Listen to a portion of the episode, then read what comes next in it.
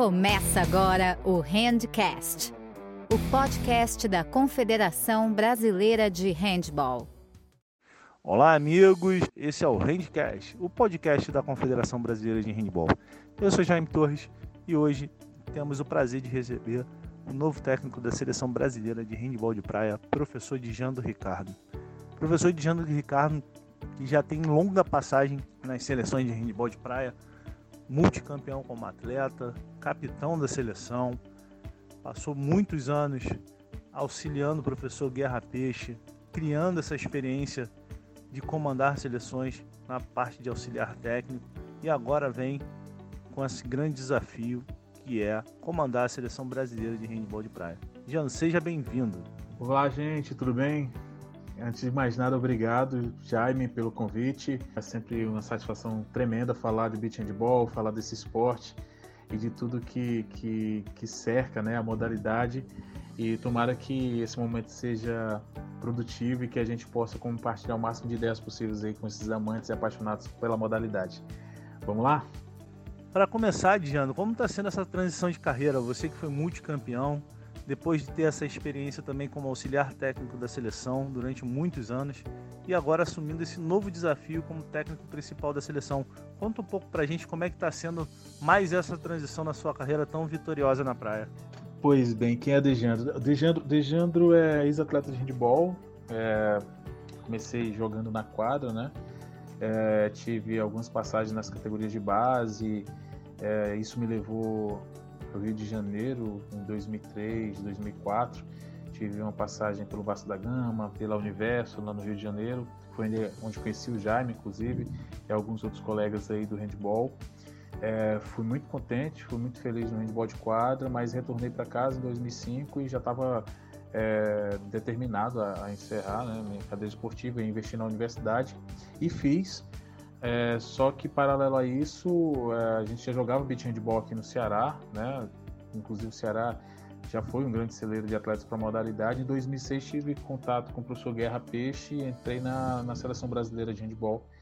É, eu fiz parte da primeira seleção campeã do mundo, é, a primeira seleção masculina do Brasil campeã do mundo em 2006, que foi um aprendizado tremendo.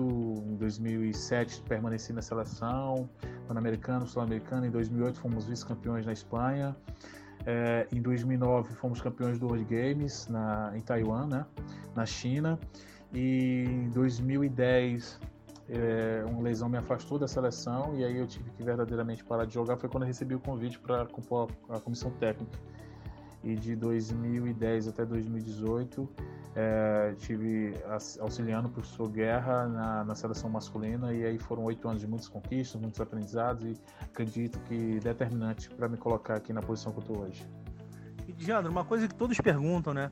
Como foi construir a composição da nova comissão técnica e quais são os seus primeiros desafios à frente da seleção? A comissão técnica hoje ela, ela atende a alguns anseios que já se mostravam necessários né, na, na composição de como ela estava organizada. A gente tem técnico, a gente tem assistente técnico, preparador físico, a gente tem alguém que hoje desempenha a função de analista de desempenho, que é o Alexandre, que tem uma experiência vasta já na modalidade, conhece a modalidade, é um apaixonado e ele alinha muito bem é, a ciência com a prática, né? o que é desenvolvido pelas equipes, pelas seleções e conhece de perto todo o trabalho que é desenvolvido no beach handball no país. Isso é, nos dá uma riqueza de material e de, e de conhecimento é, tremenda. Né? A gente tem um trabalho de preparação física que, que é junto ao Léo, que também é outro profissional que já conhece a modalidade de perto, conhece o beach handball de, de perto, inclusive como, como atleta. E, e, que pensa dentro da perspectiva e da necessidade específica do jogo. Né? Isso para a gente é, é, algo fantástico. Estamos trazendo o, Natan para suprir a demanda da, da parte da fisioterapia. O Natan teve nas seleções de base de quadra e agora está sendo inserido é, a, a, esse grupo. Né? Eu acredito, inclusive, que uma das propostas para os próximos anos que, que nós temos dentro da moralidade vai ser expandir o leque de profissionais que tenham a possibilidade de estar tá ingressando na seleção brasileira de beach handball é, com um conhecimento básico né, de como os processos se dão dentro da, da, da seleção. Para isso, a gente já pensa em campings, em, em, em formações onde esses técnicos possam estar mais próximos, né, é, de forma sistemática e, e, e dirigida, né, para que, pra que é, a gente tenha tanto uma uniformidade no tocante ao trabalho que é desenvolvido na base, que vai direcionar os atletas para a seleção, para as seleções principais, quanto no, na forma de pensar e de gerir né, a modalidade, tanto para o beach handball no tocante à participação, como no alto rendimento, é aí que se refere diretamente às seleções, tanto masculino como feminino, a gente está falando do masculino aqui, o masculino de forma geral. Eu acho que foi um grande desafio, né? Foi um grande desafio primeiro é, deixar a seleção em 2010 como atleta. É, eu costumo dizer que o atleta morre duas vezes, né? Ele morre quando para de jogar e morre no final da, da vida. E, e, essa fase de transição de 2010 até 2011, 12 ainda foi bem arrastada. Sempre havia, havia, havia o sentimento, né? E a, a no imaginário a possibilidade de retornar a jogar, mas isso nem se concretizou e que bom que não se concretizou. Foi, foi determinante para buscar outros aprendizados, outros contatos, outra linha de, de perspectiva, de visão do jogo. É, o professor Guerra ele tinha, tem uma visão muito apurada sobre como deve funcionar a comissão técnica, como ela deve se organizar, como deve se dar esse relacionamento é, junto aos jogadores, não sempre muito próximo e não tão livre, né? E compartilho muito desse pensamento. É, como assistente técnico, a gente conseguia dividir bem as funções, né? No tocante tanto às decisões quanto na, nas decisões antes da competição, antes dos jogos, como dentro da quadra, onde tudo se dá de forma mais instantânea, onde é, você está mais propenso a erro, mas também você precisa errar menos. E, e isso foi muito legal, né? foi muito legal durante, durante todo esse processo aí. Como técnico agora, o primeiro desafio foi, antes de mais nada, escolher uma comissão técnica, né? escolher pessoas que pudessem estar do lado ali, que você tanto tem um contato com modalidade, como você pode, pode compartilhar de certa forma com segurança é, é, é, as informações que giram em torno dessas decisões. Eu acho que é, a gente tem uma missão muito, muito, muito grande aí, que é manter o Brasil entre as primeiras potências na modalidade, o local onde ela já está há bastante tempo. E para isso a gente discute não só os conteúdos, mas os formatos, os perfis, as tendências, o que está se apresentando é, nas, outras, nas outras seleções, principalmente na Europa, onde a modalidade dá passos largos aí é, tanto no desenvolvimento técnico quanto na, no desenvolvimento tático, né?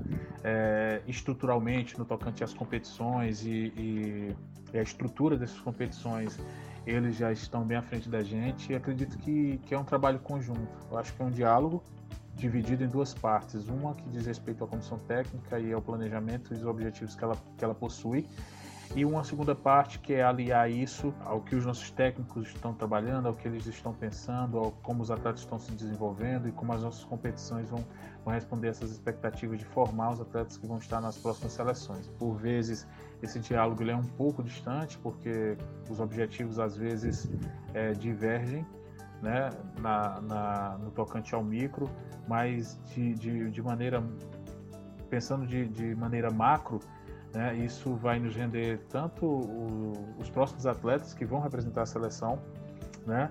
como a qualidade do trabalho que vai ser desenvolvido. Eu acho que é por aí. A gente já, já pensa dessa forma.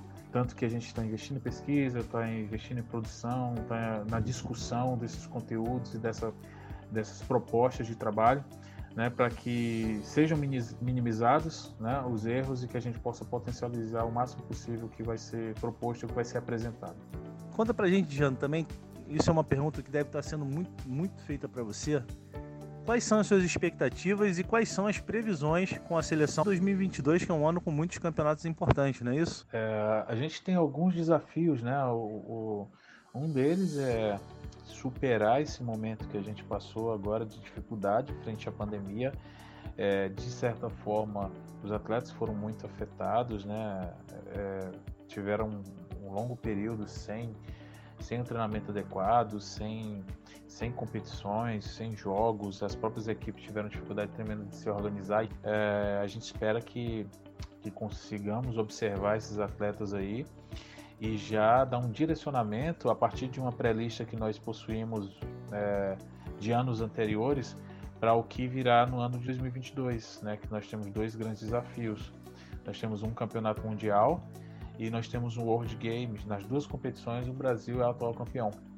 Então a gente precisa é, direcionar a seleção para essas duas competições, ao mesmo tempo que a gente já começa a discutir uma possível transição de atletas para um projeto olímpico, né, de 2028, já que na França não foi possível.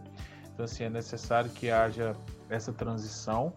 O trabalho que foi desenvolvido nos últimos anos, ele foi um trabalho bem consistente no tocante à, à detecção e o, e o fomento de talentos. Então, a gente está de certa forma, com um leque de possibilidades bem significativo, mas abertos ainda à observação é, de novos atletas, de talentos e, e, e, do que vai ser a proposta que a, a seleção vai, vai apresentar né, para esse novo ciclo, é, à disposição que os atletas estão de serem inseridos dentro dessa proposta.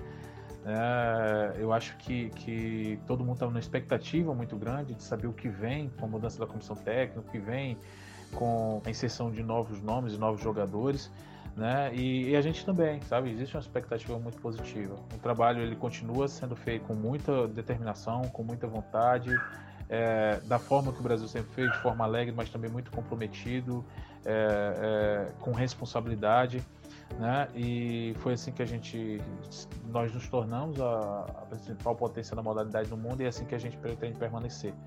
Né? Algumas determinações e algumas orientações de, de cunho tático e técnico é, lógico que, que, podem ser acrescentadas, né, ou até modificadas em virtude do, do que se apresenta no cenário aí internacional e que a gente acredita que, que é necessário para o momento. Mas isso a gente só vai conseguir observar de fato quando as equipes estiverem treinando, os atletas estiverem treinando e a gente conseguir constatar qual é o real potencial que a gente tem em mãos. Mas a gente está bem esperançoso e com expectativa muito positiva para o que virá aí em 2022. Jandro, o Handcast quer te agradecer a disponibilidade, todas essas informações tão importantes para o mundo do handball de praia. Te desejamos sorte, sucesso e que continue deixando sempre o Brasil aonde merece no handball de praia, que é no topo, com conquistas, com novos nomes, novos atletas, novas histórias, novos momentos. Grande abraço e boa sorte. Cara, é, eu que agradeço, obrigado pela oportunidade. É, como eu disse, sempre muito bom falar sobre beach handball. Espero que a gente tenha outras oportunidades aí. Parabéns pelo trabalho que você já desempenha aí nas redes sociais, é, tanto de divulgação como de compartilhamento né, de conteúdos e de material para os técnicos, para os atletas. É um trabalho é, extremamente valioso.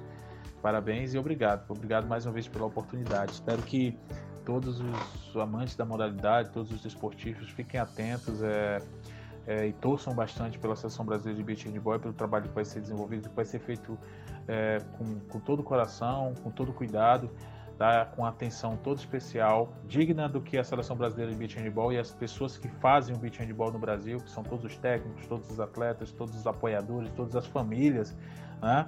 espero, pode ter certeza que nenhum passo para trás vai ser dado, tá bom? Grande abraço, muito obrigado e até a próxima. Então é isso, galera. Hoje vocês tiveram aqui a participação do professor Dijando Ricardo, técnico da seleção brasileira masculina adulta de handball de praia. E a gente vai ficando por aqui. Não se esqueçam de seguir as redes sociais no Facebook e no Instagram, no arroba CBHB1. Eu sou Jaime Torres e a gente vai ficando por aqui. Até a próxima. Um grande abraço. É isso aí, amantes do handball. Até o nosso próximo episódio do Handcast.